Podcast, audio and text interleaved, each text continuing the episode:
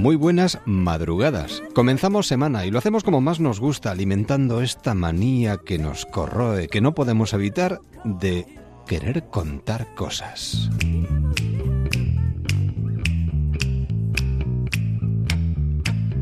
Todos los grandes hombres, dicen, son maníacos. Están poseídos por una manía que los hace avanzar hacia una meta. Los grandes científicos, filósofos, líderes religiosos, todos son maníacos. ¿Qué otra cosa si no esa ciega individualidad de un propósito podría dar sentido a su genio y mantenerlos en el camino? Ian Fleming.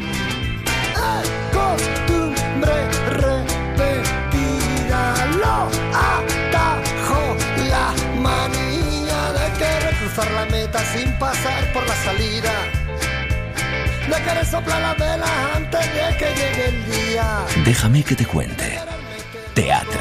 sin tirar a portería de querer llenar la copa con la botella vacía Nos acercamos durante unos instantes al mundo del teatro para saludar a Ana Trinidad. Ana, ¿qué tal? ¿Cómo estás? Hola, buenas noches. Bienvenida al norte. Bien hallada. Nos decía, es que llegar a ciudades como esta y oler el mar, el salitre, es algo muy especial, ¿no? Es muy especial porque yo soy extremeña y en Extremadura no tenemos playa. Tenemos las playas del Portu- de Portugal o de Cádiz o, o, al- o Huelva, lo más cercano. Claro. Y claro, la temperatura de allí no es la temperatura esta. Esto es precioso. Me decía Esteban comentando, viniendo para acá, dice, es que es muy francesa esta ciudad. Y es verdad, es tan bonita, es tan, tan verde, tan verde la montaña, la playa. Nosotros en Extremadura tenemos cosas verdes, pero como esto no. Esteban Ferrer, bienvenido. ¿Qué tal estás? Muchas gracias, buenas noches, estupendo, encantado de estar aquí otra vez. Pues me alegro. De todas formas, lo que no tenemos nosotros es un teatro romano como el de Mérida. Claro. Cada cosa tiene su cosa. Ni el jamón ibérico de bellota. Tampoco. Pero bueno, el Victoria Eugenia no se le queda atrás. No, eh. no, no, no.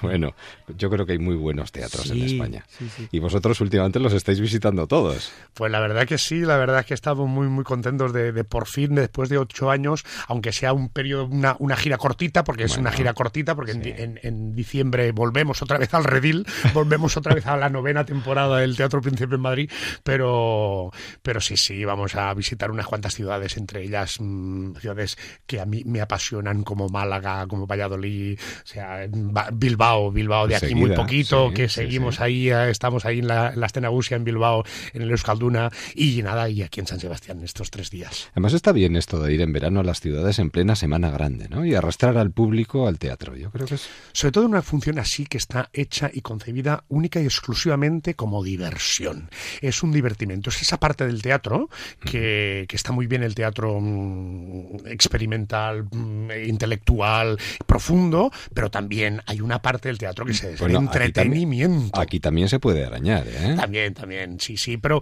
pero básicamente está pensado, ese talk talk está pensado para entretener, divertir y que se lo pasen en grande. ¿Ana tiene algún tipo de hábito mm, obsesivo? Ana Trinidad no, A- no a- tenía. a- ahora que no nos oye nadie. No, no nos oye No. nadie. No, yo pensaba que no tenía y vamos, creo que no lo tengo, pero Uy, es verdad, uy, uy, uy. es verdad que desde yo me he incorporado a, al- a la comedia a Tok Tok hace dos temporadas Sí. y entonces mm, últimamente no sé si es debido a mi personaje o qué, pero sí que es verdad que yo no tenía esa manía de limpiarme tanto las manos, de lavármelas tanto, pero sí que cuando voy en Madrid en los autobuses, en el metro, tal, digo, ay, mm, soy poco fumadora, pero de vez en cuando fumo algún cigarro, Sí. Entonces digo, no, no voy a fumar porque me tengo que lavar las manos. No sé, puede ser que, el- que del personaje se me haya quedado algo. Puede ser, puede porque ser. yo, Ana Trinidad, no, no tiene ninguna manía, pero últimamente sí que me lavan mucho más las manos que De todas antes. formas, esa es una buena manía, ¿eh? Sí, esa, esa es muy, es muy, es muy es- sana. Es muy sana. es muy- ¿Esteve tiene alguna? En todas las que quieras y más. Así, ¿eh? Bueno, después de ocho años y 2.500 funciones, pues madre mía, yo ya soy la madre de, todos los, de, de- de todas las manías. Sí, yo, bueno, yo vi directamente de mi personaje, que es el Camilo y es aritmo maniático, que lo cuenta todo y encima colecciona cosas.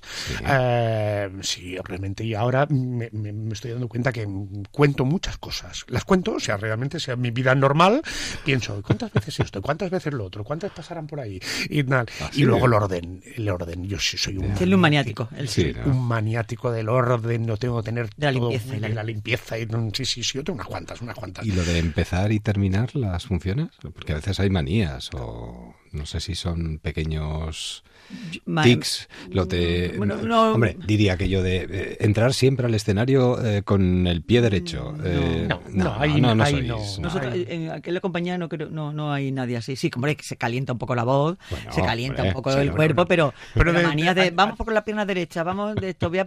No. Primero él. ¿te- O sea, no, no, no, no, no, eso son más supersticiones que Sí, manías, ¿no? sí, Entonces, sí, no, sí. no, pero ma- ma- lo que es propiamente manía, pues yo, por ejemplo, manías, yo, mías, mías que pueda tener es, eh, por ejemplo, los interruptores de mi casa, ¿no? Los interruptores de mi casa tienen que estar siempre a- um, abajo colocados bien, el Sí. conmutador del pasillo.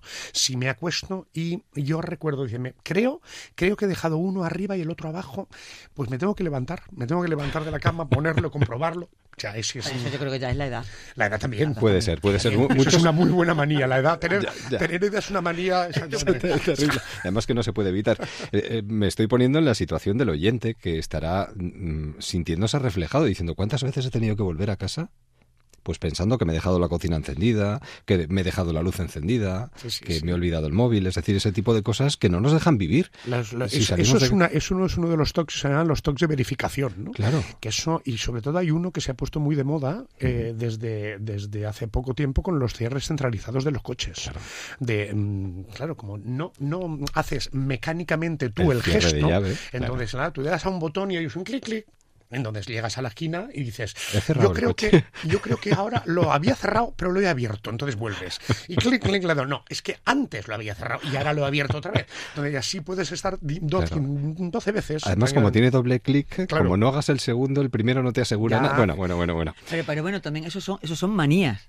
Manías. Sí, pero, claro. pero nuestra, nuestra Tok Tok Va más a va trastornos. más, claro, va O sea, más a- no, el TOC lo que es es una, ah, una mm, es un, un- un progreso de, de la manía. O sea, si la manía se convierte o te provoca un estado de ansiedad, eso se convierte en un trastorno. Claro, en una enfermedad, digamos una enfermedad, ¿no? Un trastorno obsesivo compulsivo que son la- lo que las siglas de TOC. Sí. TOC, TOC, trastornos obsesivos compulsivos. Toc Toc, que llega al Teatro Victoria Eugenia estos días, este fin de semana, se está moviendo por toda España y se ha convertido en una de las comedias más exitosas de los últimos años.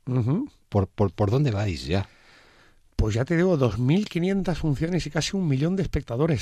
Es Ocho sí. Ocho y, y años. un éxito, teatro. Sí, sí, y O sea un que- éxito rotundo en todo el mundo. Allá Sí, donde sí, se sí, la estrena verdad es- que fue, fue primero tuvo mucho éxito en, eh, en París, donde se estrenó el original, y eh, bueno, un éxito relativo, pero bien, estuvo un par de temporadas, entonces me, me llegó la, la opción de montarla en España. Mm, El, el autor dijo que yo podía hacer una versión que fuera mm, autóctona y que estuviera bien, y eh, me dio permiso y pensábamos, pensábamos que tendría un éxito, porque no deja de ser una comedia, Sí. ya te digo, sencilla, es una muy, muy sencillita, no tiene ninguna pretensión de nada, ni de gran texto, ni nada, pero en cambio la situación es el gran hallazgo, ¿no? Y, ah, y a partir de ahí empezó a gustar, empezó a gustar, empezó a que la gente a sentirse muy reflejado, eh, a, a divertirse a lo grande, y así llevamos ocho años. Y encima, Ana se incorpora ya cuando ya lleva un rodaje, ¿no?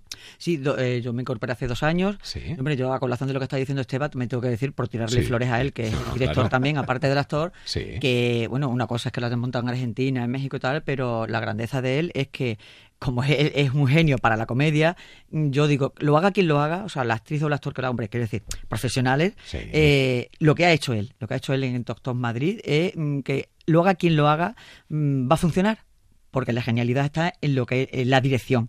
Que el, el- el ritmo Ah, frenético, que sí es verdad, el ritmo frenético que le ha impuesto a los personajes, porque esto es una, es una, es una locura, pa- aparentemente es una locura, pero una locura que está todo muy medido, muy medido. O sea, como él ha dicho, una, una- un engranaje de relojería, ¿no? Y entonces, eso, mm, sí, bueno, le- eh, yo he hecho, estoy haciendo Blanca el personaje, pero an- lo- anteriormente a mí lo han hecho otras dos actrices. Actrices, Es decir, que a lo mejor por, por físico eh, es distinto, pero ahí está él, que como también está en escena, que te va diciendo por aquí, por allí, y entonces funciona, funciona. Mm, Y es por, por, eh, por la impronta de su dirección, porque es verdad que es un genio en la comedia, en otras cosas no sé, pero en la comedia sí que es un genio, claro. Ah, sí.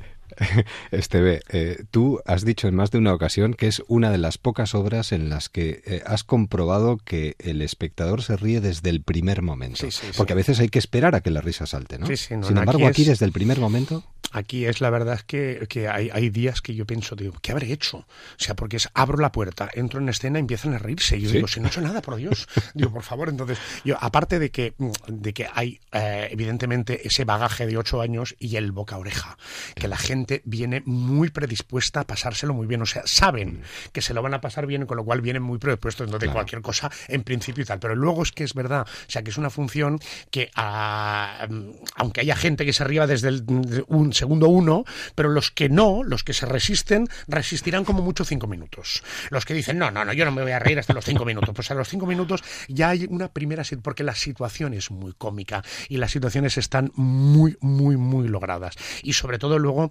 que, pese a que llevamos tanto tiempo y 2.500 funciones, poco lo que decía uh, Ana es que como tienen la desgracia de tener al director en escena, pues, eh, pues claro, evidentemente yo les exijo a todos que juguemos, que juguemos igual que la primera función. O sea, que la función esté para nada mecanizada, al revés. O sea, que salgamos cada día, y yo el primero, porque evidentemente para muestrar un botón, y si lo exijo, me lo exijo a mí mismo sí. mu mucho más, es eso, ¿no? Que salgamos a hacer a no defraudar al público, que el público se encuentre no una función ya rehecha y muy hecha y muy manida, sino que sea una función viva, pero con la experiencia de ocho años. Oh, qué ganas de veros. Sí, sí. Eh, seis pacientes.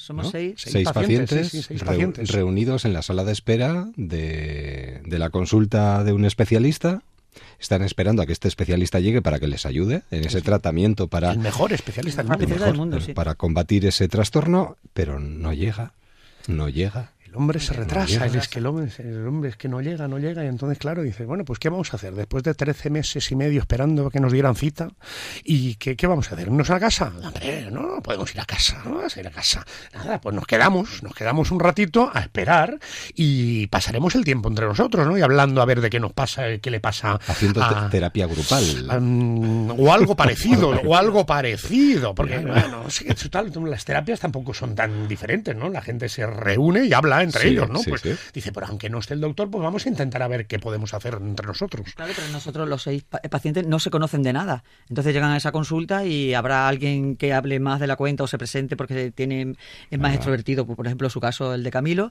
pero hay otros que estamos esperando, nos vamos, nos quedamos, ¿qué hacemos? Entonces entras dentro de esa vorágine y de ese sí. juego y al final te quedas, te quedas y, y de, de, ahí yo creo que surge, de, de los talks de los seis personajes, su, surge uh -huh. pues esta diversión, este, porque es, un, es una máquina de diversión, de verdad. Es un sí, pero sobre todo es lo que digo, es que sobre todo porque no nos reímos jamás de la enfermedad. Claro. O sea, nos reímos con las situaciones que provoca la enfermedad. Y claro, esta enfermedad provoca tantas situaciones, da para ahora hay 40 de situaciones. O sea, imagínate. Sí. La siguiente es Bilbao. La siguiente es Bilbao el 17 de agosto. El 17 de agosto, ahora nos tomamos unos días después de, de me, medio vacaciones, 10 días. Un poquito de y playa. El, exactamente. ¿eh? Y el 17 de agosto en el, el Palacio Escalduna en, uh, en, Bilbao para la Estenagusia. Y como estamos en cadena a nivel nacional, ¿después a dónde vais? Después ah, vamos a Valladolid. Si os acordáis, después de Valladolid ¿eh? vamos a Zamora, eh, vamos a Málaga, Granada, Granada mmm, Guadalajara. O sea, mmm, Tranquilos, bastante, no os preocupéis que llega, todo llega, todo llega, toc, toc llegará y luego volverá a Madrid otra vez. Y luego volverá a Madrid otra vez eh, en diciembre. Muy bien. ¿Y ninguno de vosotros está pensando en otra cosa que no sea Toc Toc ahora mismo, Esteve? Bueno, sí? bueno. bueno eh, uy, yo, yo eh, sí, os yo miráis, sí. ah, ah, os miráis el uno al otro como diciendo, bueno, bueno. Yo sí, porque estoy enfrascado en otro proyecto en estos momentos de dirección que lo estreno el 5 de octubre, que es eh, La familia Adams, el musical. Vaya. Y uh, ya estamos ahí, o sea que os invito a partir del 5 de octubre en el Teatro lo Calderón que de Madrid. He leído es una verdadera maravilla, ¿eh? Es una Pero maravilla, es una maravilla. Además, tengo un reparto estupendo, una producción maravillosa. Y yo creo que va a ser uno de, lo, de los grandes acontecimientos uh, del año bueno, nuevos. Todo, todo, todo, todo, llegará, todo, llegará, llegará, todo llegará. Ahora de momento, toc, toc. toc y, eh, hombre, mm, lo de reírse de las cuestiones de los demás eh, es entendible porque lo hacemos todos. Totalmente. Pero desde aquí, por supuesto, como no, un empujoncito a esas personas que lo pasa, porque hay gente que Qué lo pasa mal. muy mal con Muy mal. estas cosas. Son, son, muy, son, muy son, mal. Sí, sí, pero, pero piensa que, fíjate, por eso, hay, por eso lo digo. hay, sí, sí, no, hay, hay, una cosa que es estupenda, que es que eh, durante esto, todo este tiempo han, han mm. venido a nuestra consulta del sí. teatro muchísimos pacientes de TOC, muchísimos psiquiatras, muchísimos psicólogos que nos han dado las gracias por poner sobre la mesa esto, por mm, dejar de estigmatizar eh, este problema. Eh, mm, gracias a, la visibilidad que le hemos dado al TOC, eh, mucha gente después de ver la función ha visto que ese vecino que se cruzaba y que parecía un tipo loco, dice, qué bicho raro, no es un bicho raro, sino es un paciente que tiene un pequeño problema y que le daba al botón del ascensor siete veces, no por joder, sino porque tenía un pequeño problema. Y a partir de ahí, la visibilidad de esa enfermedad ha permitido que se relacionen mucho más. O sea, que, que no, no, al revés. O sea, decimos, por favor, no miren a, a, esa gente que tiene ese problema como un bicho raro, sino mírenlo como alguien que necesita la ayuda y su comprensión. Claro. Recomendado por el Ministerio de Sanidad. Toc toc, digo. Eh, sí, sí. Eh, por, los propios especialistas o por los propios pacientes. Eh, muchísimas gracias a los dos. A, ti, a ti. Que paséis una estupenda estancia aquí en San Sebastián. Eso, está. El tiempo, el tiempo está estupendo, la ciudad maravillosa, con lo cual, ¿cómo se come también aquí? O sea, es un bulo. es un bulo. se dice, pero bueno, ya me, ya, me lo, ya me lo contarás después. A disfrutar del teatro. Gracias por acercaros y que paséis un buen verano. Gracias. Hasta pronto. Adiós. Déjame que te cuente. En Onda Cero, con Eduardo Yáñez. Libros. Cuando el domingo me pongo mi traje negro de pana y ese clavero en la boca y el sombrero de alancha. Cuando te espero silbando debajo de tu ventana, de tanto y tanto quererte el corazón se me para. Durante los próximos minutos tenemos permiso para quejarnos y además eh, avalado por eh, el doctor Jordi Montero. Jordi, ¿qué tal? Bienvenido a los micrófonos de Onda Cero. Hola, Gracias. Tenemos la oportunidad de hablar durante unos minutos con el prestigioso neurólogo, investigador e impulsor del grupo de estudio del dolor neuropático de la Sociedad Española de Neurología. A veces hablar de esto de, del dolor, de, de quejarnos, eh, es algo difícil, eh, sobre todo porque parece que nos tenemos que justificar, ¿no? Sí, pero eh, realmente la queja es un fenómeno habitual en, los seres humanos y la queja por el dolor es constante en, todos nosotros. Eh, ¿Está cambiando la mirada hacia, hacia el dolor eh, de un tiempo a esta parte? Quizás con una mirada mm. diferente, más humanista, más compasiva. Exacto. De hecho, este libro va por aquí, porque el dolor agudo es un fenómeno bien conocido por la, eh, por la neurociencia, por la medicina. El dolor agudo es un fenómeno que es un mecanismo de defensa de los animales para evitar el daño y algo necesario en el animal. El, el, dolor nos avisa de que hay un peligro. Es una sirena de los bomberos que nos avisa que hay un fuego. Pero el problema importante es el dolor crónico. El dolor que sucede en muchas personas durante años a veces. Más de seis meses desde luego, pero muchas veces el dolor crónico aparece durante años continuadamente y en ese tipo de dolor no se observa daño. Y además, los analgésicos tan eficaces en el dolor agudo no suelen ser efectivos. De aquí ha venido el libro, poder intentar explicar a la luz de los conocimientos más recientes de la neurociencia cuál es el concepto actual, cuál es la razón por la que estas personas tienen dolor crónico y demostrar que realmente tienen permiso para quejarse. Más de 6 millones de españoles sufren algún tipo de, dolor crónico, como, no sé, dolor articular, dolor de cabeza, de espalda, de hombros, dolores que, que, nos afectan, que mm, alteran nuestro descanso, que nos provocan ansiedad, depresión, que es uno de los males de nuestro tiempo. Y este, este libro, Permiso para quejarse, editorial Ariel, eh, nos ayuda a entender el dolor y a ponernos o a intentar mm, animarnos a ponernos en lugar de las personas que lo sufren. Sí, aboga por un cambio en la actitud que la sociedad debe tener ante las personas con dolor crónico, porque probablemente la medicina convencional es muy poco efectiva. Las unidades de dolor en nuestros hospitales son extraordinariamente eficaces para el dolor agudo, porque tenemos tratamiento para esto. Pero en los casos de dolor crónico, el tema se complica y es necesario una visión mucho más amplia, mucho más humanista, como decía usted hace un momento. Y esto viene avalado por los conocimientos actuales de la neurociencia a partir de las técnicas de imagen funcional que llamamos, de resonancia magnética funcional, de tomografía por emisión de positrones, etcétera, que permiten ver cómo está funcionando el cerebro y nos han permitido comenzar a entender qué es lo que está sucediendo en estas personas, cómo se están quejando de lo que verdaderamente sienten y cómo esto que sienten, este dolor crónico, no es más que una eh, sensibilización, una grabación en las redes cerebrales de un dolor generalmente agudo que tuvieron hace tiempo y que ha quedado allí memorizado. Hombre, podríamos hablar también de, lo que se receta, ¿no? Los medicamentos en el tratamiento del dolor, que es otro tema que aquí también se trata, la industria de la salud, si usamos cuando realmente son necesarios estos fármacos. Eh, luego también eh, se, se, plantea eh, ese debate, ¿no? De los tratamientos que, que se suscitan en nuestra sociedad. La verdad es que es un tema complejo y, quedaría para mucho. Y importante. Muy importante, sí. el, tema del tratamiento en estos pacientes debe ser enfocado desde una visión general y con base humanística, como decíamos, en el sentido de que el dolor crónico está absolutamente implicado con fenómenos emocionales. Nuestro cerebro es fundamentalmente emocional y en el caso del dolor crónico, aquí existen unas implicaciones tremendas. Estos pacientes deben ser atendidos con tiempo por sus médicos de familia y también por eh, hacer una fisioterapia adecuada, hacer un tratamiento psicológico adecuado en estos pacientes y sobre todo hacerles entender a ellos qué es lo que les está sucediendo y cómo se están quejando de algo que realmente notan.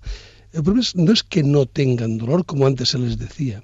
El problema es que el origen del dolor está en las propias redes cerebrales que se equivocan y significan un dolor allí donde solamente hay una grabación. Sí, sí, no, de ahí podríamos hablar, por ejemplo, del efecto placebo, ¿no? Nuestro propio cerebro eh, también fabrica eh, mecanismos de forma de forma natural y, y a veces nos preguntamos por qué se recetan, por ejemplo, fármacos que no nos alivian el dolor realmente.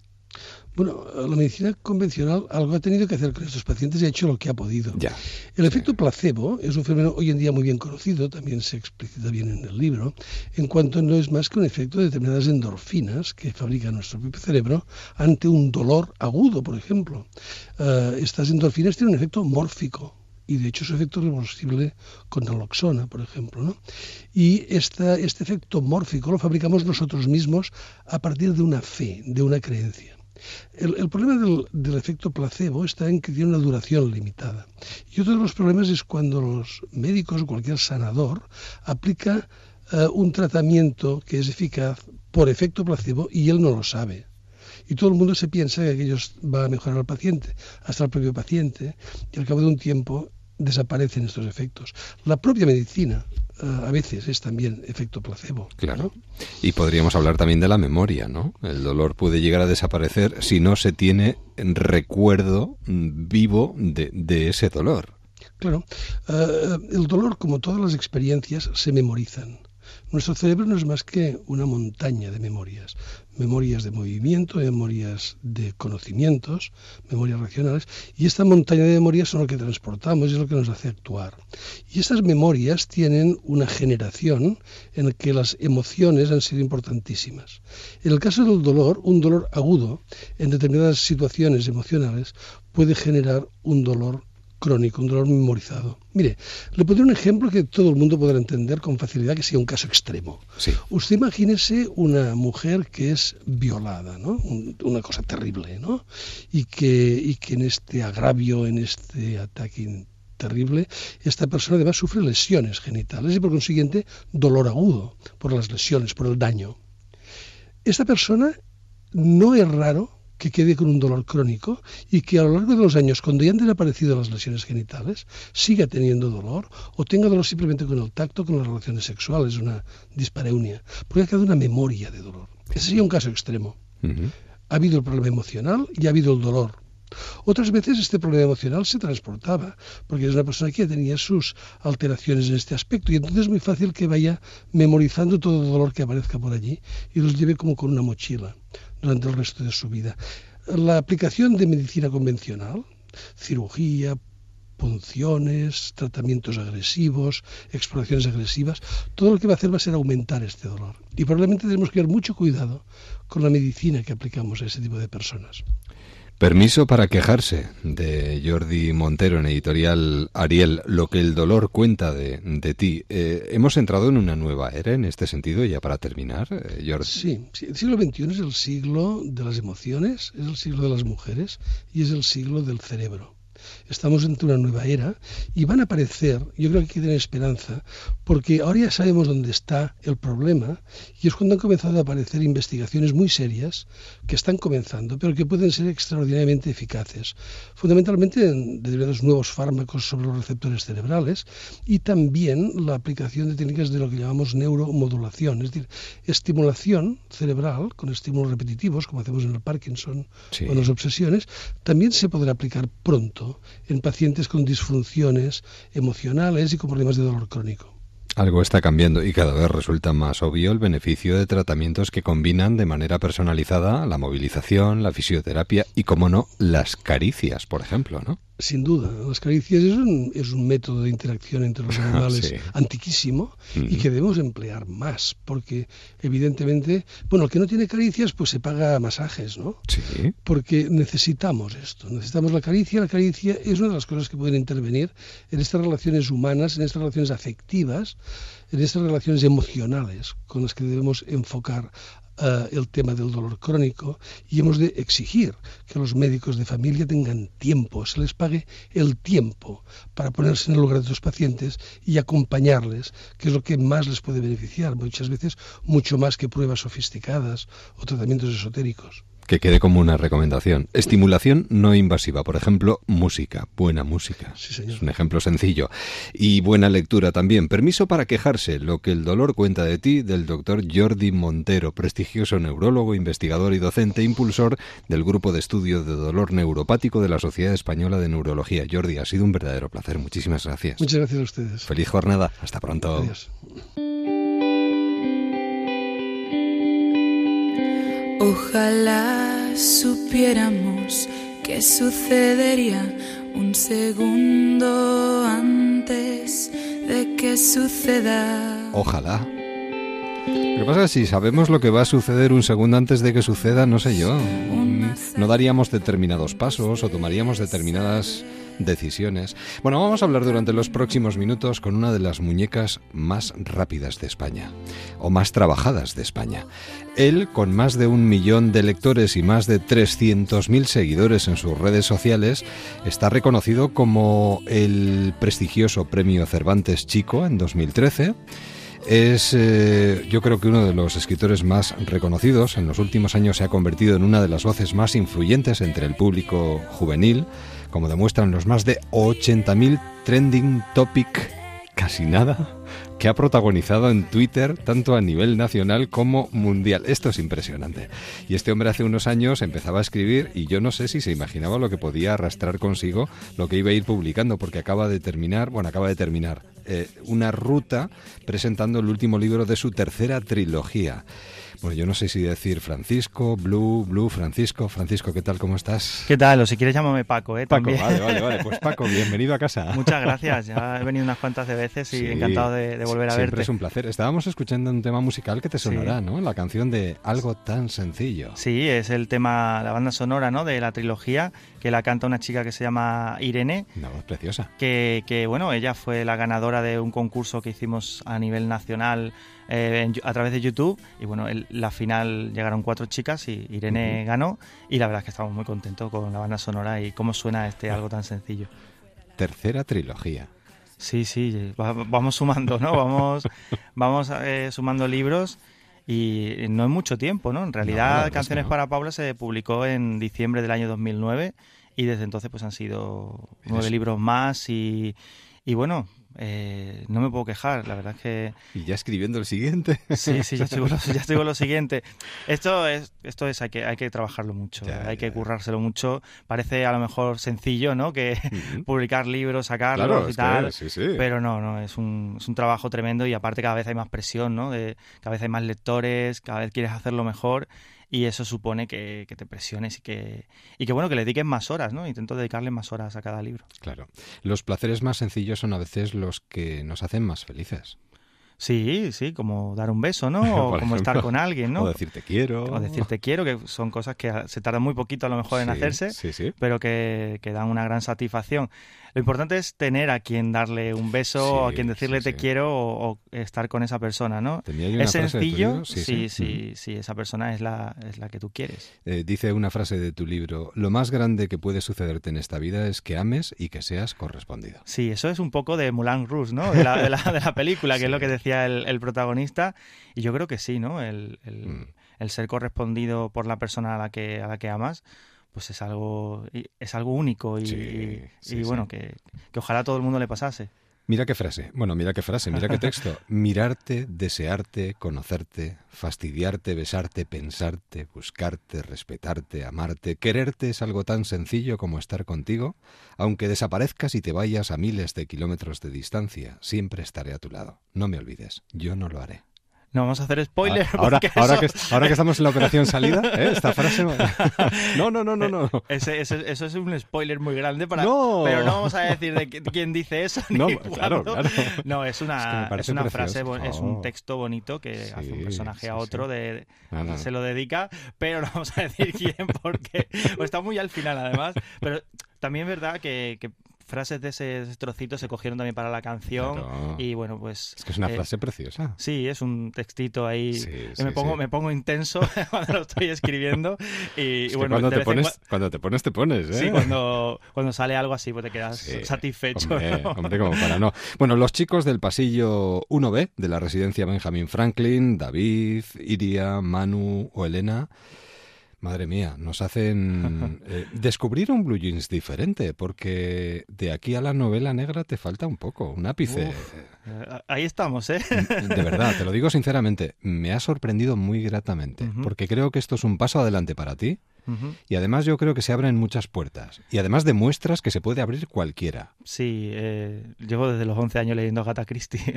Entonces, a pesar... Eh, cuando, cuando ya comienza además. Sí, además, aparte cuando, cuando se me etiqueta, que está bien, ¿no? Eh, como autor de novela juvenil romántica desde hace muchos años yo creo que cada, cada libro ha ido sumando algo más de, de mí. Aparte de temas que creo que, que, que interesan a la gente joven, como, pues, como lo que hablo en este libro, las drogas, el SIDA, los trastornos de la conducta alimentaria, todo eso, creo que en cada libro he intentado meter algo de misterio, ¿no? Un poquito de misterio, un poquito de, de, otra cosa, ¿no? El, cuerpo me lo pide y, y, la verdad es que intento que haya alguna, por lo menos una historia que tenga cierto misterio detrás, porque, porque es que me gusta y, y lo disfruto mucho, ¿no? He disfrutado mucho con este libro, pero tengo unas ganas de conocer a Julia. Sí, yo también tengo ganas de que la conozcáis y de, y de seguir ¿no? avanzando en ese personaje, porque es un personaje distinto a los que he hecho hasta ahora, no tiene nada que ver con Paula, Elena o Valeria. Y, y, bueno, la verdad es que me lo estoy currando muchísimo mm. esta, nueva novela con mi nueva pizarra, con las flechitas, fechas y tal. Y bueno, la verdad es que lo que han leído de momento mis editoras les, está gustando, piensan que, que puede salir bien y, y bueno, yo estoy deseando seguir escribiendo y terminarlo. Bueno, ya llegará. Ahora de momento yo lo que os recomiendo es que os, eh, además este verano yo creo que es una eh, ahora que estás en el verano blue, yo creo que es una novela blue, es una novela muy apropiada para este verano que se titula, lo recuerdo, algo tan sencillo como estar contigo. Y además eh, descubriéndonos un blue jeans diferente, hablándonos del SIDA, que a veces nos olvidamos de que sigue estando ahí. Sí, yo, era un tema que no había tratado y que descubres que hablando con la gente, con los adolescentes hoy en día, muchos no, ni saben lo que es. Entonces, en mi generación vivimos con la con la con lo que pasó con, con, la enfermedad, ¿no? Entonces, luego miras estadísticas y resulta que sigue existiendo y que es una de las enfermedades eh, más peligrosas que siguen existiendo.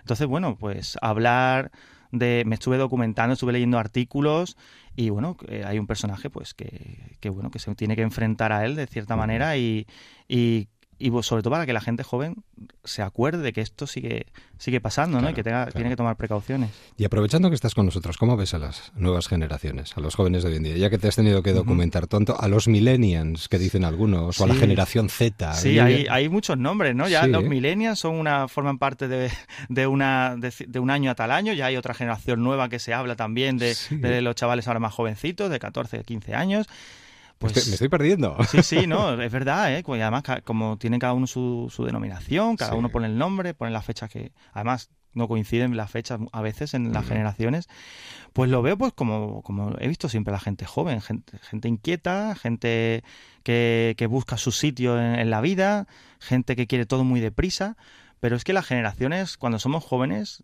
somos incomprendidos, tirando de, de, los recuerdos, pero siempre hemos sido así. Y, lo que pasa es que las generaciones eh, que, que, vamos antes, la mía, mis padres, siempre le pedimos más a la, gente joven. No nos acordamos de que hemos tenido 16, 17, 18 años y que en ese momento pues somos de determinada manera, nos estamos formando, estamos creciendo y bueno, pues intentamos hacer lo mejor posible.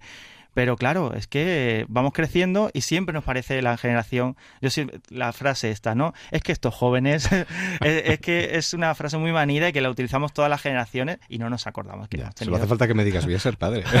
Dentro de poco. Pues, no, bueno, eso lo, eso lo, eso ya se verá todo, con el tiempo. Se le un susto a mis padres. decía Salvador Allende, ser joven y no ser revolucionario es una contradicción hasta biológica. Sí, los jóvenes eh, son, son revolucionarios y tienen que serlo, ¿no? Otra cosa es cómo lo seas, ¿no? Hay, hay maneras de, de querer las cosas, de llegar a algo y, bueno, a veces nos precipitamos o, tiramos por caminos eh, inadecuados, pero también es verdad que es época para equivocarse. El miedo es incontrolable, aunque hay que ser más fuerte que él. Sí, y estamos en una época en, la que la, la, gente joven tiene muchos miedos, ¿no? Cada vez son más, ¿no? Pues eh, es muy difícil de controlar eso. Cuando algo nos invade, un pensamiento negativo, en las redes sociales además hay mucha gente que habla de, de, estos temas, ¿no? Gente que tiene ansiedad, gente que, que tiene problemas de, muchos tipos, ¿no? Las enfermedades con la, con la, con la alimentación.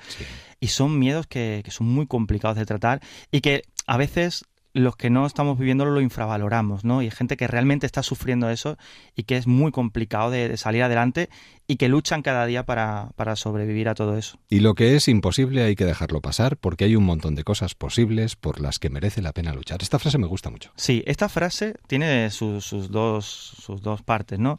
Hay gente que cree que hay que luchar hasta el final por, por algo que, en lo que cree y hay gente pues que ve que algo no lo puede conseguir y pasa a lo siguiente, ¿no? Entonces las dos posturas yo creo que son, que son adecuadas dependiendo de las circunstancias, ¿no? Pero a veces nos obsesionamos con algo tanto, tanto, tanto que no nos damos cuenta de que hay más cosas, ¿no? Y, yo creo que esa frase va, va, por ahí. Paco, un verdadero placer siempre. Igualmente, como siempre. un ratito contigo y te esperamos ansiosamente porque después de haber leído esto, yo creo que vas a seguir dando muchísimo que hablar. Estoy convencido. A ver qué tal, a ver qué tal. Yo estoy deseando. Y, feliz verano, Blue. Igualmente. ¿Eh? a, pesar de que acabes aquí la firma de libros, el verano continúa y que sea muy, muy blue, de verdad. Sí, sí. Escribiendo voy a estar parte del tiempo y la otra, pues, recuperando fuerzas también que me hace pues falta. que la recuperes. Buen verano y gracias. Muchas gracias. Hasta encantado. Pronto. Adiós. Déjame que te cuente. En Onda Cero, con Eduardo Yáñez. Entrevistas. Seguimos contando cosas en esta madrugada de lunes. ¿Estás lista? 280 cerdo, 350 tallarines, 150 pan y 75 por la mantequilla. Es como si tuvieras Asperger calórico. Eso no es un desayuno. Un café tampoco. Haces muchas flexiones y no voy a tratarte si no estás interesada en vivir. Buen discurso. Beatriz Esteban, ¿qué tal? ¿Cómo estás? Bien. Bienvenida a los micrófonos de Onda Cero, ¿eh? 19 años, si no me equivoco. Sí, bueno, 20 recién cumplidos. Bueno, pues felicidades. Estudiante de psicología. Sí. ¿Qué tal lo llevas? Muy bien, me encanta. Eh, ¿Te entiendes un poquito mejor ahora? Bueno... A ti misma, quiero decir, porque esto de la psicología ayuda mucho a entenderse a uno mismo, ¿no? Eh, sí, eh, ayuda a entender un poco más en general a la humanidad, la verdad. A mí me gusta mucho. Muy bien. ¿Te sientes más frágil o más fuerte que hace unos años? Pues más fuerte, obviamente, en general. Más fuerte. Eh, llevas escribiendo, según tengo entendido, desde que eras muy pequeña. ¿Te gusta escribir, no? Sí, desde siempre, siempre me ha gustado, siempre me han gustado los libros y todo lo relacionado con la literatura, o sea que es algo que llevo, vamos, arrastrando desde muy niña. Y un día decidiste presentar tu historia, la historia que queremos recomendar hoy a nuestros oyentes, Seré Frágil, a los premios literarios Jordi Sierra y Fabra y conseguiste quedar finalista. Sí, toda una sorpresa, la verdad, no me lo esperaba. Mandé ahí mi novela casi sin pulir y al jurado le gustó mucho. Y nada, para mí fue eso, fue un honor porque no, no, me, no lo envié con la idea de que llegaría a gustar tanto. No sé si me explico. Sí, sí, no, claro que sí. Tenía 17 años, estaba un poco... Ya. Sí, sí. La historia de una chica que se odia a pesar de tenerlo todo. Exacto. Y que se ve sometida, pues quizás a uno de los males de nuestro tiempo, ¿no? Eh, nos sometemos a, no sé, a, los cánones de la imagen. Mm. eh, también, eh, bueno, el, el, tema de la alimentación está muy presente. Sí, bueno, sí. la anorexia, que tú has padecido personalmente, además. Exacto. ¿Y que ha puesto en riesgo tu vida en determinados momentos o no has llegado a esos extremos? Bueno, yo creo que es que estas enfermedades lo que no se conoce bien es que desde el primer momento en el que empiezas a restringir o empiezas a tener conductas, tu vida ya está en riesgo porque tu cuerpo ya no está recibiendo todo lo que necesita. Entonces yo no soy médico, no lo sé, no sé mi caso, pero sé que que creo que es importante lanzar el mensaje de que estas enfermedades son peligrosas y son duras desde el primer minuto. ¿Cuánto hay de mm, autobiográfico en este trabajo?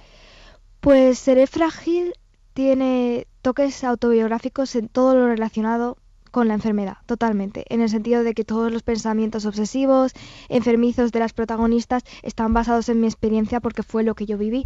Pero sí que es cierto que la trama que hay en general alrededor de los personajes, la trama más allá de la enfermedad, eh, no es biográfica, no estoy contando mi historia. Ya, o sea que tú no pierdes a una amiga, No, esa no, no, amiga no. te cede el diario. No, te- exacto, exacto, eso Vale, no vale. Y eh, esto tú eh, pretendes que pueda servir o, o igual ha surgido posteriormente para educadores, padres y sobre todo, como no, para personas que se puedan ver en esta situación.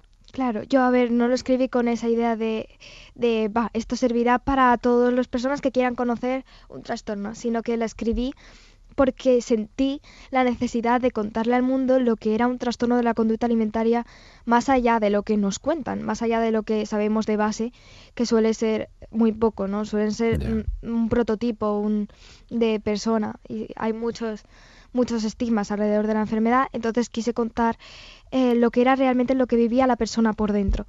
Y luego me di cuenta de que esto ayudaba muchísimo a los que lo sufren para no sen- sentirse menos solo, para sentir que sus pensamientos no estaban fuera de lugar, que era la enfermedad a la que hablaban, no ellos.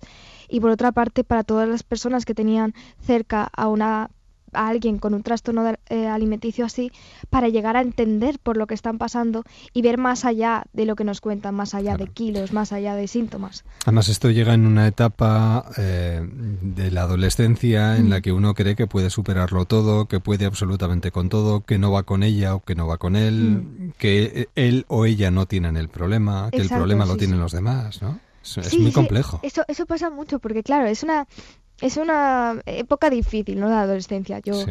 hablo como si fuera aquí la más No, adulta del bueno, mundo, pero no. bueno, Estás superando esa barrera. No, sí, sí, hombre, ya toca. Pero sí que es cierto que es una época muy vulnerable que o bien te crees eso, que puedes con todo, o bien crees que no puedes con nada. Pero una cosa en común que suelen tener muchas personas es que sienten que, que no, que, que es mejor guardarse todo lo que sienten, eh, mejor guardarse sus sentimientos, lo que están pasando, porque eso les hace fuertes, porque eso les hace, no sé, es como, no está bien visto ser sensible, no está bien visto contar que estás sufriendo. Entonces, cuando pasas por una enfermedad mental, so- sobre todo, eh, eh, lo suelen ver como un signo de debilidad, cuando es una enfermedad más. No- nadie te dice que eres débil por pillar la gripe, pues tampoco debería de serlo por tener este tipo de enfermedades. Una enfermedad que, lo recuerdo, afecta más a la población femenina, eso también es cierto, Sí. en la que un 6% de las jóvenes sufren un trastorno de conducta alimentaria y el 11% tienen síntomas de riesgo. Sí, sí. Seré frágil en Editorial Planeta. Eh, esto de escribir eh, resulta muy terapéutico. Sí, eso siempre se ha dicho, ¿no? Que escribir las propias emociones ayuda mucho a ser consciente del momento por el que estás pasando y a pasar página muchas veces. Entonces, para mí es que siempre ha sido mm, no, una salida desde muy pequeñita. Pero sí que es cierto que en el caso de ser frágil, pues ayudó más. Fue una manera de volcar todo lo que sentía y ponerle nombre. Y creo que eso también es muy necesario. ¿Y tú cuándo empezaste a odiarte? Porque normalmente se suelen decir, ¿no? Que lo que uno comienza es a odiarse a uno mismo. No se gusta Claro, cuando sí. se mira en el espejo, no se Pues, mira cuando se ve reflejado mm. en el escaparate de una tienda. Bueno, A ver, yo siempre fui una persona que tampoco me odiaba, pero era muy indiferente conforme conmigo misma, ¿sabes? No me quería ni me, ni me odiaba. Y fue a raíz de la enfermedad, de hecho, por lo que llegué a odiarme. Y creo que hablamos del odio muy a la ligera, pero cuando nos damos cuenta de la intensa emoción que supone y lo duro que es que una persona eh, vuelque toda esa rabia, todo ese odio hacia uno mismo, nos damos cuenta de la gravedad del asunto, ¿no? De que hay un montón de personas que de verdad están sufriendo ese odio hacia la única persona que les va a acompañar toda su vida, que somos nosotros mismos. Entonces, pues eso, fue cuando yo tenía 15, 16 años, que es cuando empecé a, bucear un poco en esta enfermedad. A pesar de, a, escondidas, a controlar y medir las calorías de cada alimento. Sí, eso suelen ser. A guardar la comida en los bolsillos. Esas son las conductas. A dejar de llevar el almuerzo al instituto. a empezar a correr para llegar hasta el agotamiento.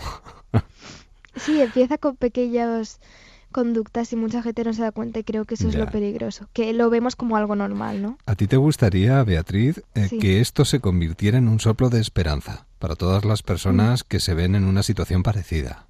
Porque se suele decir, yo no sé hasta qué punto esto puede ser cierto no, como el fumador dicen que es fumador toda la vida, la persona que eh, padece un problema de anorexia también dicen que, bueno, tiene esa tendencia y que tiene que cargar con ello toda la vida y uno tiene que ser fuerte psíquicamente para no volver a caer, ¿no? ¿Tú pues qué opinas este, en este sí, sentido? Sí, me gustaría explicarme en esto porque creo que hay muchísimo pesimismo alrededor de la recuperación de estas enfermedades. Por lo que tú dices, se ve como algo que es toda la vida. Y creo que eso hace mucho daño a las personas que se están recuperando porque piensan, ¿para qué lo intento si voy a estar así siempre? Y desde mi propia experiencia me he dado cuenta de que eh, cuando los médicos hablan de enfermedad crónica, muchas veces no se refieren a que todo el mundo lo vaya a tener toda la vida, porque de hecho se recupera el 75% de los casos, que es una porción bastante alta. Y mm, sino que se refiere más bien a que es una enfermedad larga de, de, curar, en el sentido de que en un mes no vas a estar bien, en un año posiblemente tampoco, pero no significa que no vayas a estar del todo recuperada, porque yo ahora mismo me considero recuperada y no creo que estoy haciendo una fuerza inmensa cada día para luchar contra mis impulsos, porque sinceramente ha llegado un punto en el que soy crítica con todos los mensajes que me llegan, he aprendido a quererme, he aprendido a cuidarme, he aprendido a tener una buena relación con la comida y soy lo que se considera una persona normal, con sus días buenos y sus días malos, queriéndome muchísimo más que antes de enfermar pero eso, sin ningún problema y sin, sin grandes esfuerzos psíquicos por reprimir el impulso de la enfermedad, porque ya no lo siento. Y si alguna vez... una persona normal, ¿no? Exacto. Y si alguna vez en mis momentos de debilidad, porque puede pasar, sentirá el impulso de refugiarme en la comida o en la ausencia de comida, como pasó en el pasado, eh, soy consciente de que eso no me va a llevar a nada bueno, no me dará la felicidad, y entonces puedo frenarme. Y creo que en el momento en el que eres capaz eso de separar tu voz de la voz de la enfermedad, ya estás recuperado, y ya vuelves a vivir vida normal. Pero esto no se cuenta y, eso ayuda más a avivar ese ambiente pesimista de una enfermedad que se carga toda la vida. Bueno, ahora sí se cuenta, se cuenta en este, en este trabajo en el que se habla del autoengaño, del estado de ánimo, de la responsabilidad, de la victoria, porque se puede llegar a salir victorioso de una situación así, del primer beso, bueno, de muchas cosas. En esta novela, Seré frágil, de Beatriz Esteban, a la que le damos la bienvenida al mundo editorial, porque no te, no te conocíamos y espero que a partir de ahora podamos hablar mucho de ti. Y sobre todo, que este libro sirva para que las personas que padecen este tipo de enfermedades, pues sepan que pueden salir y que todo es cuestión de, bueno, seguridad en uno mismo, de responsabilidad, por supuesto, como no, y de no mirar hacia mm, lo que tenemos cerca, alrededor, sino hacia el interior, hacia adentro, ¿no? Sí. Somos más importantes que todo lo que nos rodea. Exacto. Pues eh, un verdadero placer, Beatriz. Muchísimas gracias. Enhorabuena. Gracias. Que vaya todo muy bien y que podamos seguir hablando, que será una señal, ¿de acuerdo? De acuerdo. Un beso. Hasta pronto. Adiós. Déjame que te cuente, quédate en onda cero.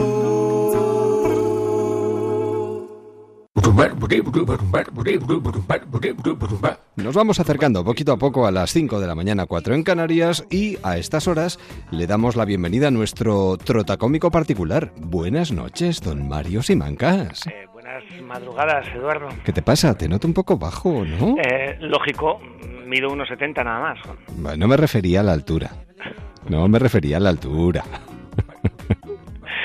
Mira, es que estoy un poco preocupado porque de charlar contigo en las madrugadas me están empezando a salir unas plumas y unas garras. Creo que me estoy convirtiendo en un búho y tengo miedo que si voy a Madrid alguien intente subirse encima mío para que le lleve a su casa. Nadie te va a confundir con un autobús nocturno. Ya, pero a ver, ¿tú sabes en qué se parecen físicamente un búho y un autobús? Eh, pues así de golpe, no, la verdad es que no pues ten cuidado porque cuando vayas a comprar un búho igual te dan un autobús. A, ver, eh, sé diferenciar un búho de un autobús, tampoco es eso, ¿eh? para, pues para diferencias, la de este nuevo matrimonio que se concertó y se produjo en Indonesia. En los matrimonios siempre suele haber alguna diferencia, ¿eh? Ya, ya. Pero es que en este la diferencia es de edad. Ah.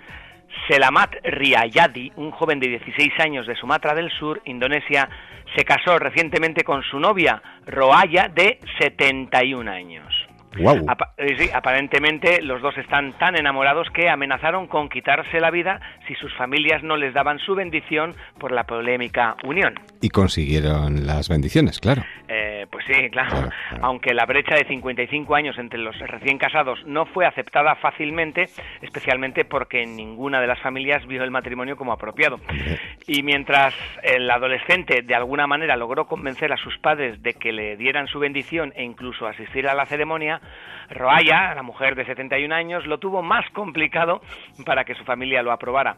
La mujer es viuda, ya estuvo casada dos veces y tiene un hijo de 19 años, por lo que su hermano de 75, no el del niño, sino el hermano de ella, su pariente vivo más cercano, temía que el matrimonio avergonzara a su familia el mozo de 16 le tuvo que pedir la mano al hijo de 19 años y al hermano de ella de 75. Qué curioso. Este, sí, este se negó y ellos amenazaron con quitarse la vida. Al final el hermano accedió ante tal amenaza, claro. Bueno, es que el amor no, no tiene edad. Y, si se quieren y son felices, pues, desde aquí también les damos la bendición. Eh, sí, bueno, mira, hablando de matrimonios, un joven llega a casa de sus padres y dice, papá, papá, conseguí un papel en un casting. ¡Ay, qué alegría! ¿Y de qué vas a hacer? De marido. Bueno, hijo, no te preocupes, ya te tocará un personaje con diálogo la próxima vez. Eso es un estereotipo. ya, y, este, a ver si este es un estereotipo. Un hombre llama por teléfono al médico, doctor, mi mujer está a punto de dar a luz. ¿Es su primer hijo? No, soy su marido. Ese es más bien estúpido. Ya, para estúpidos el último, mira. Cariño, ya acosté al niño, cariño, ya acosté al niño y está la cena en el horno. Pero si si en la cama hay un pollo, uy, apaga el horno, apaga el horno. Buenas noches, don Mario Simancas, nuestro trotacómico particular. Descansa, lo necesitas, ¿eh? Venga, sí, buenas madrugadas. Wow, wow, wow. Buenas madrugadas. Shout, sister, shout. Hallelujah. Shout, sister, shout. Oh, yeah. Llegamos así a las 5 de la madrugada. 4 en Canarias. Noticias y volvemos. Hasta ahora. A darn good reason why a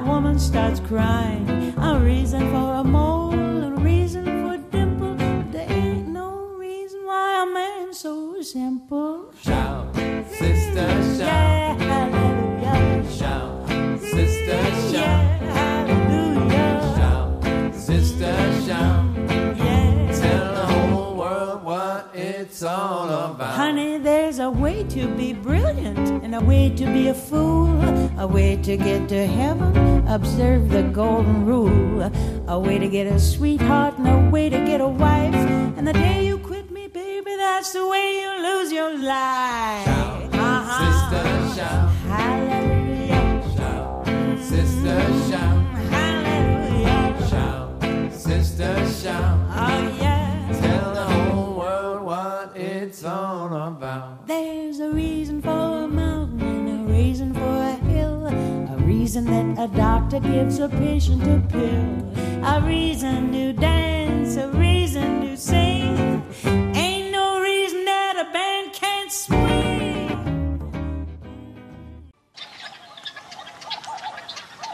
Déjame que te cuente. En un Cero, con Eduardo Yáñez. Viajes.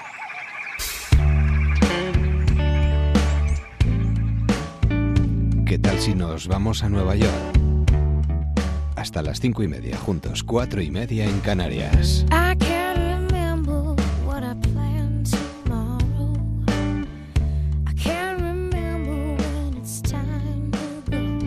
En el planeta Tierra, el hombre siempre supuso que era más inteligente que los delfines porque había producido muchas cosas.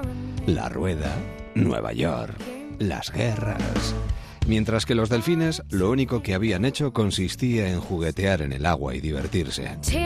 Pero la inversa, los delfines siempre creyeron que eran mucho más inteligentes que el hombre, precisamente por las mismas razones. Viajeros en Onda Cero.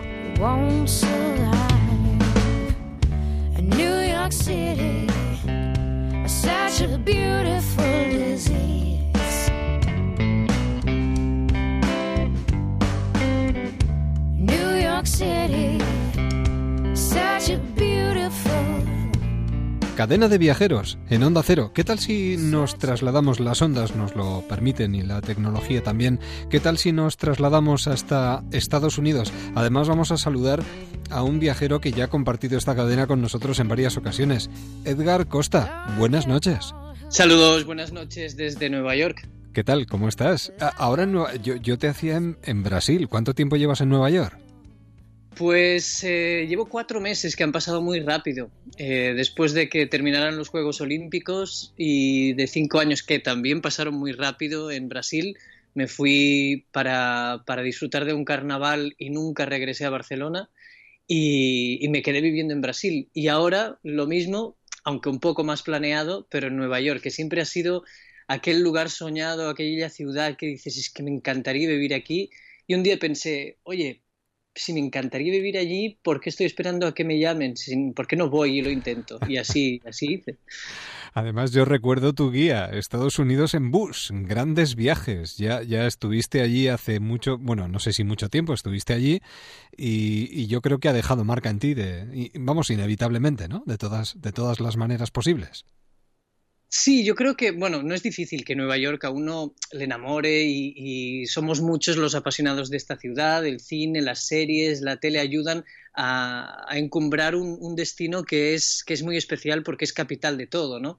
Entonces, eh, yo siempre había puesto los pies aquí en, numerosas ocasiones eh, y, es verdad que, que, en esa guía pues fue un viaje muy especial, pero, pero vivir es otra cosa y, yo tenía la espinita clavada y ahora está pudiendo realizarse ese sueño. O sea, si nos tuvieras que recomendar un lugar, no sé por qué me da la sensación eh, que lo tienes muy claro.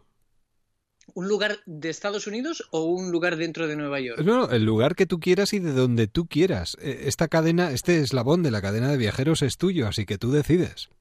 No, clarísimamente yo te propongo que nos quedemos en, la capital de los rascacielos, en, Nueva York, que, es una ciudad que, siempre se está reinventando ella misma. O sea que podemos recomendarla un día y al, tiempo volverla a recomendar y ya es otra. bueno, ¿y qué es lo más destacable para ti de una ciudad pues tan memorable como esa?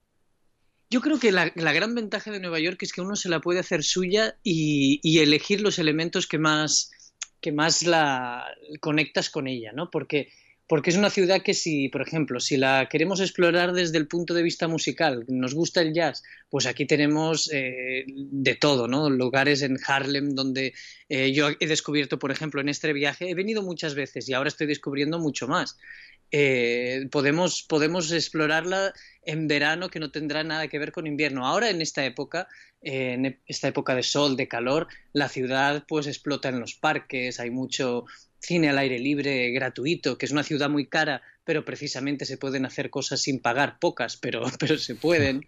Eh, es una ciudad que, que, es que hay tantos rincones donde, donde enamorarse de ella que, que es increíble, es incansable. Hay muchos espacios y lugares míticos y también eh, es quizás una ciudad que vive de viejos tópicos. No sé si me equivoco, ¿no? Tú que estás viviendo ahí ahora, ¿realmente es así o no?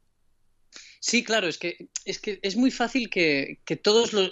Primero que es un destino, es caro estar aquí, pero es barato llegar aquí hay muchas ofertas. Entonces, eh, es, un, es, un, lugar que todo el mundo quiere conocer y todo el mundo va a regresar reproduciendo los lugares icónicos, ¿no? Una foto eh, con, cualquier rinconcito de Manhattan de fondo es algo que, todo el mundo le gusta y lo, y lo muestra y, acaba inmortalizándola. Y sí, es verdad, eh, hay muchos tópicos, pero es que son, son de verdad. Nueva York es como una película constante y, y ese es el encanto, ¿no? Y además esta, esta mezcla de gente de todas partes y, y estos barrios que, que tienen, que, tiene, que no tienen nada que ver uno con otro, ¿no? Yo, mm, por ejemplo, eh, estoy viviendo ahora en Harlem, que es un, barrio que a mí siempre me había gustado y que ahora lo estoy entendiendo por dentro, que no, no es lo mismo que cuando, cuando uno, porque en Harlem lo típico es eh, pues el jazz y las eh, misas gospel de los domingos. Sí.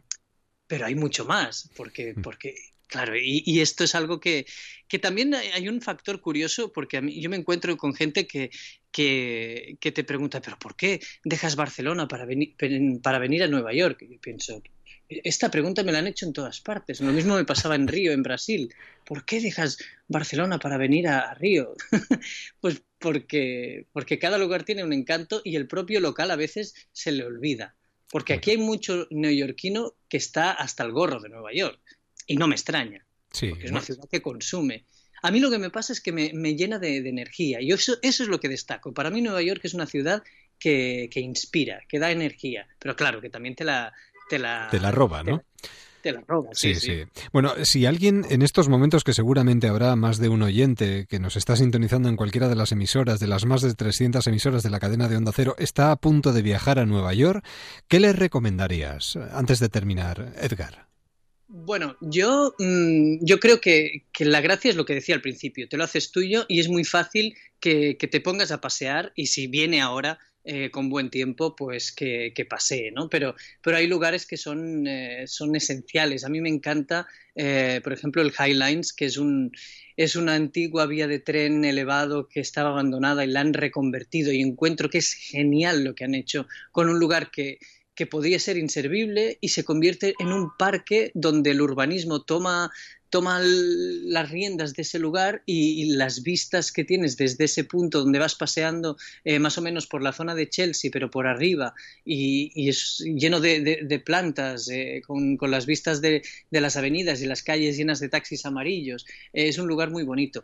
Yo recomiendo los parques, recomiendo las noches de, cine o de teatro o de, o de danza que hay, por ejemplo, en Bryant Park, que es un parque cerca de Times Square. Times Square la evitaría porque esa es la gran eso es lo que los neoyorquinos hacen, eh, evitar Times Square y lo que los turistas les encanta pisar. Pero bueno, eso es el juego de, todas partes, ¿no? Nueva York es una ciudad que, que, también se puede explorar por los barrios desconocidos y, y, también es su encanto. Las vistas desde cualquier punto, tomarse el ferry de Staten Island, eh, que es gratuito, entonces ves, ves alejarte del distrito financiero y, desde el agua, porque el agua le da una belleza a cualquier ciudad y Nueva York la tiene, Manhattan es una isla. No sé, podríamos estar horas aquí, ¿eh? Enumerando. No, no, te veo, te veo. Está muy bien. Bueno, yo, eh, al hilo de, estas recomendaciones de viajes, también queremos recomendar un libro y yo recuperaría esa guía tuya para aquellos que vayan a viajar a Estados Unidos, al menos recordarles, ¿no? Que en Anaya Turín en su día se publicó, creo que en el 2011, si no me equivoco, ese trabajo de Edgar Costa, Estados Unidos en bus, grandes viajes. Es una buena recomendación para llevárselo en la mochila. No sé, estarás de acuerdo conmigo, imagino, ¿no? Sí, claro, claro, lo recomendamos por supuesto. E hicimos un, viaje que era eh, recorrer Estados Unidos de punta a punta, empezando por Nueva York, es el puerto de entrada, ¿no? Eh, además tiene eh, connotaciones históricas, porque ahí es donde llegaban todos aquellos inmigrantes que pasaban por, por, por, la, por, por, Nueva York, por, por, su puerto de entrada, para llegar a, a, San Francisco como destino final, atravesando el sur de Estados Unidos, que es, que es donde hay también muchísimo, muchísimo por ver. Fíjate tú, ciudades como Boston, Filadelfia, Nueva Orleans, Las Vegas, Los Ángeles, bueno, muchos viajarán a, Nueva York, a Estados Unidos, y les deseamos que se lo pasen estupendamente y que tengan en cuenta esta recomendación que hoy ha compartido con nosotros Edgar Costa, de costa a costa, y nunca mejor dicho, desde España hasta Estados Unidos con esta conexión a estas horas de la noche. Edgar, un verdadero placer. Contamos contigo para el año que viene, ¿eh? Sí, yo creo que todavía estaré aquí, pero nunca se sabe. Mm, no, no lo tengo tan claro. Yo no lo tengo tan claro. Al ritmo que vas, puedes estar en Australia o en cualquier otro sitio. De todas formas, siempre, es, Dime, dime. No, iba a decir que Nueva York da para mucho. Yo creo que en un Sí. año no me, no me habré cansado todavía. Bueno, pues es un placer, no nos cansamos de hablar contigo, Edgar. Buenas noches, que descanses y que disfrutes de, de Estados Unidos y de Nueva York, ¿de acuerdo? Igualmente, un abrazo. Feliz verano, hasta pronto, adiós.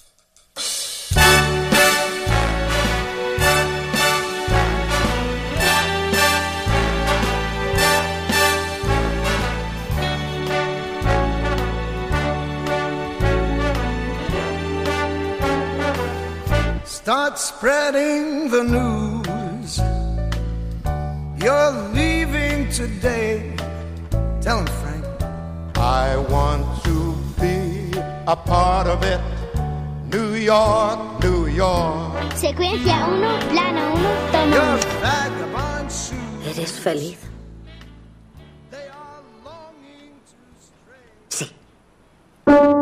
Estados Unidos del Amor. Fernando Miquela Jauregui, nuestro crítico de cine, nos habla de este trabajo. Fernando. Bueno, la película no es estadounidense, es polaca. Y, es muy curioso que últimamente están llegando a nuestras pantallas muchas muestras del cine del este, que últimamente parecía desaparecido, ¿no? Eh, pero ahora tenemos una película búlgara que ya hemos comentado y que nos pareció interesante, una eh, película rumana que también hemos comentado y que, en fin, también a su manera es interesante, aunque para mi gusto un tanto fallida.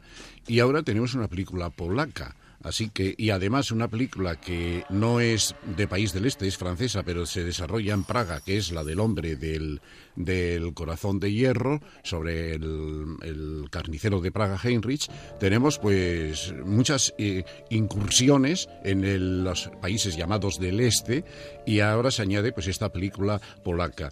Es, es la historia de cuatro mujeres, no se entrecruzan, primero una, luego la otra, así esperando turno para que conectemos con su problemática. Eh, se desarrolla justo cuando ha caído el comunismo, justo, y empiezan los primeros eh, eh, amagos de, luego más que amagos del capitalismo, y ahí se desarrollan estas cuatro historias. Eh, la propaganda de la película habla de que es eh, una, una eh, búsqueda de la libertad, cuatro mujeres en busca de... En fin, parece que va a ser una película épica, vibrante, y en realidad es todo lo contrario. Es una película que parece que está hecha con, con bisturí, al escalpelo, una película de una cierta frialdad, en donde la problemática diversa, pero con un tronco común, de estas cuatro mujeres, se nos presentan con toda amorosidad y, y con todo cuidado, hasta el tal punto de que a mí me parece que la película se pasa un poco en esta gelidez, en esta frialdad expositiva. Es interesante, pero me hubiera gustado un poco más de calidez en estas cuatro historias porque hubieran dado de sí, pero el director Tomás Wysilewski pues ha preferido hacerlo así y está en su derecho. Esta es mi opinión de Estados Unidos de- del amor. Cine en Onda Cero. ¿Cómo le describirías lo que es el círculo a, digamos, tu abuela? Es el caos de Internet, pero en plan elegante. Ronda rápida, Paul o John. Paul al principio, John al final. Mario o Sonic. Sonic al principio, Mario al final. ¿Necesidades de la sociedad o necesidades del individuo? ¿Deberían ser las mismas? ¿Lo que más miedo te da? Un potencial sin explotar. Creo firmemente en la perfectibilidad del ser humano. Cuando alcanzamos nuestra mejor versión, las posibilidades son infinitas. En el círculo no hay ningún problema que no podamos resolver. Podemos curar cualquier enfermedad y podemos erradicar el hambre. Sin secretos, sin acaparar el conocimiento y la información. Por fin podemos concienciarnos de nuestro potencial. Circulistas, ¿os gusta compartir? Compartirlo es Lo veremos todo. Si ocurre, lo sabremos. Imaginad las implicaciones para los derechos humanos. Tiene que haber responsabilidad. ¿Qué es esto? El círculo tiene el poder de cambiarlo todo. Solo nuestras mentiras pueden meternos en problemas. Las cosas que ocultamos. Nos importa toda la gente que os importa a vosotros. Porque saber es bueno, pero saberlo todo es mejor.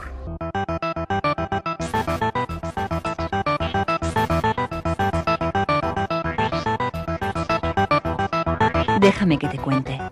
En Onda disfrutando del verano, disfrutando del verano a través del móvil, contándolo, contándotelo, eh, compartiéndolo. Bueno, eh, pantallas amigas. Eh, saludamos a Urco Fernández, director de proyectos de pantallas amigas. Urco, buenas noches. ¿Qué tal? Muy buenas noches. Consejos básicos para disfrutar del móvil con seguridad.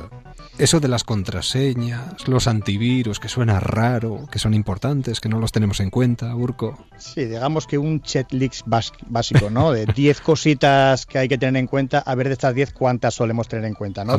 Tres muy mal, siete pues no estaría tan mal.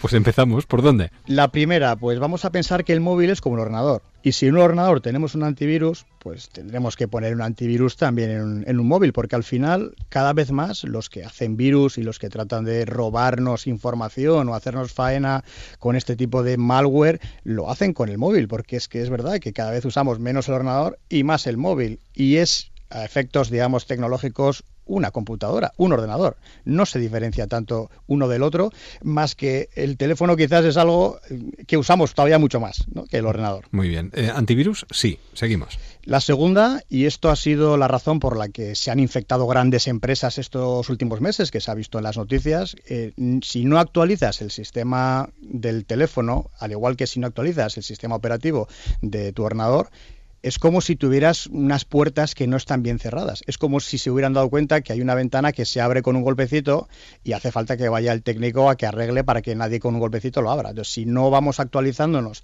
con las nuevas técnicas que tienen los ladrones para entrar, pues más fácil va a ser que entren, ¿no? Es una casa, digamos, llena de agujeros. Claro, pues actualizado. Listo, tercero. La tercera, la clásica que comentabas, una muy buena contraseña es una primera línea de defensa, un mínimo, no es como el cinturón de seguridad en el coche, no es que con eso te salves de todo, pero te salva de mucho. Y una buena contraseña, vamos a pensar que tiene que ser un poco compleja de adivinar, que no, que no sea una palabra, que no sea algo que te identifique como tu, el nombre de tu mascota o la fecha de nacimiento, que es lo típico que pone la gente. Y cambiarla de vez en cuando, que la gente se lo olvida, que es que se va gastando, que cada vez es más fácil adivinarla o que la gente te ve que la escribes y por tanto, oye, pues no cuesta nada, como el cepillo de dientes que lo cambiamos cada dos, tres meses, pues que cambiemos la contraseña del móvil cada dos, tres meses. Aquí flojeo un poco, ¿eh? Bueno, eh, siguiente.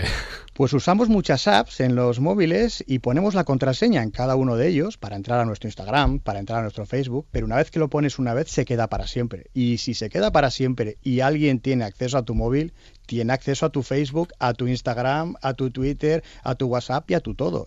Entonces hay que pensar que quizá también debamos de o bien poner la contraseña siempre que usamos o poner algún mecanismo más de seguridad para que no puedan acceder a esas aplicaciones que al final son nuestra identidad eh, presentada en Internet. No queremos que nadie se haga pasar por nosotros. Que lo tengan en cuenta y que piensen que, que hay que protegerlo un poquito más. Muy bien. La siguiente.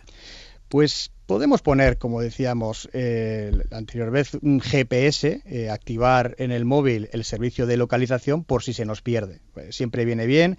Lo mismo que decíamos de que si se pierde el teléfono, se puede activar el servicio de que se borren los datos para no tener problemas en el futuro. Son dos opciones que suelen estar en los ajustes, en las configuraciones de, los móviles y que no cuesta nada activarlo y que cuando uno pierde el móvil, pues bien que se acuerda de, que eso había que activarlo. Eso no quiere decir, este sería el séptimo consejo, que siempre tengamos que activar la ubicación o geolocalización en todas las aplicaciones móviles. Esto eh, mejor activarlo cuando sabemos explícitamente que nos va a hacer falta, ¿no? Que vamos a ver en el mapa dónde estamos, pues le damos permiso y entonces sí el GPS sabe dónde estamos, pero en el resto del tiempo pues que esté desactivado, por si acaso, aunque casi nunca pase nada, pues a veces pasa, ¿no? Entonces viene bien tenerlo por defecto desactivado. Muy bien, y vamos terminando con tenemos los permisos que nos piden las apps, pues un poco de intuición, hay que leerlo, como cuando leemos en, las, no sé, las contraindicaciones de un medicamento, un mínimo de saber qué hace la app, porque a lo mejor damos unos permisos que no tienen sentido. ¿no? Una aplicación que es una linterna no tiene por qué tener acceso a nuestros contactos, porque no tiene sentido. Entonces ahí le diríamos que no y me busco otra aplicación, a lo mejor una que cuesta 0,99. Ah, muy bien. ¿Y para terminar? A la hora de instalar aplicaciones, pues mejor que nos fiemos, mm, en el caso de Android, pues de las tiendas oficiales que ofrece Android, o en el caso de iPhone, pues las tiendas oficiales que ofrece iPhone, ¿no? Que algo hacen ellos por verificar que no tienen, no tienen virus, ¿no? Y esto porque lo digo, porque es verdad que cuando nos conectamos con un wifi público y cuando bajamos un fichero de una página web eh, un poco rara, pues muchas veces es allí donde se nos cuelan estos virus, que si no tuviéramos ese antivirus que decíamos al principio, nos infectarían el equipo en un segundo. Llego a 7, ¿eh? Sí, bueno, eh, buena puntuación, no está mal. No está mal. ¿Alguna cosita más para terminar? Yo creo que con estas 10 estaríamos más o menos eh, bien resguardados. Bueno, pues consejos básicos para disfrutar del móvil este verano durante todo el año, en cualquier momento, en cualquier lugar. Urco Fernández, de Pantallas Amigas, director de proyectos. Gracias y hasta otro día. Un placer, como siempre. Nos da tiempo a una última recomendación.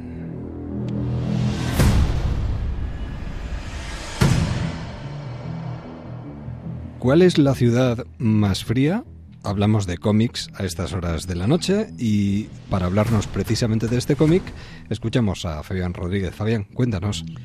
Una novedad interesantísima, editada con la pulcritud y la belleza que acostumbra Planeta Agostini, es este título, La ciudad más fría, de Anthony Johnson y Sam Hart en el guion y en la realización gráfica. Es una novela gráfica de espías. Eh, después de que el comunismo se desploma y el muro de Berlín cae, un espía del M16 muere asesinado cuando llevaba una información relevante en la lista de todos los espías de Berlín. Pero cuando dan con el cadáver, resulta que no tiene esa, esa, lista.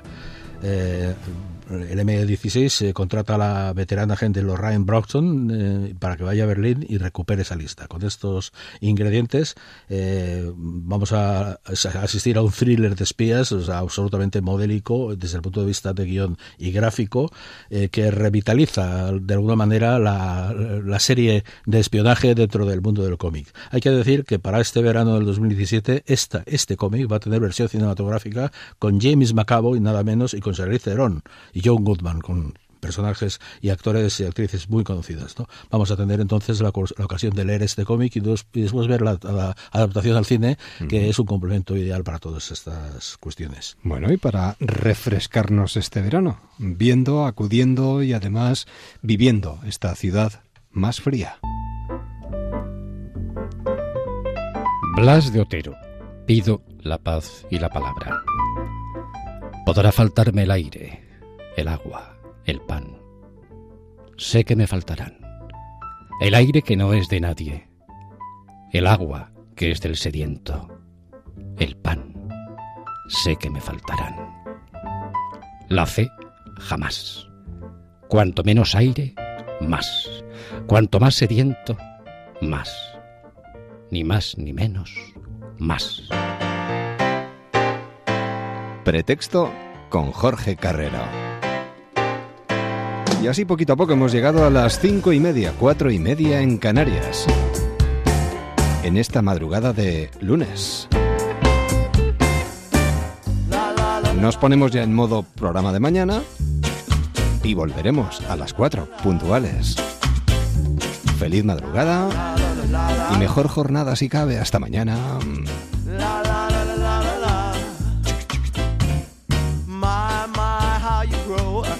Flower blooming so my my how you grown? Little flower blooming so life's a dream for all to seek. What you find you cannot keep. Part of me is part of you. Live and love the whole day through singing la la la la la la la. Pretty flower blooming so na na na na na na na. Wonder where the years have gone. It's all a dream you cannot wait. Now's the time don't hesitate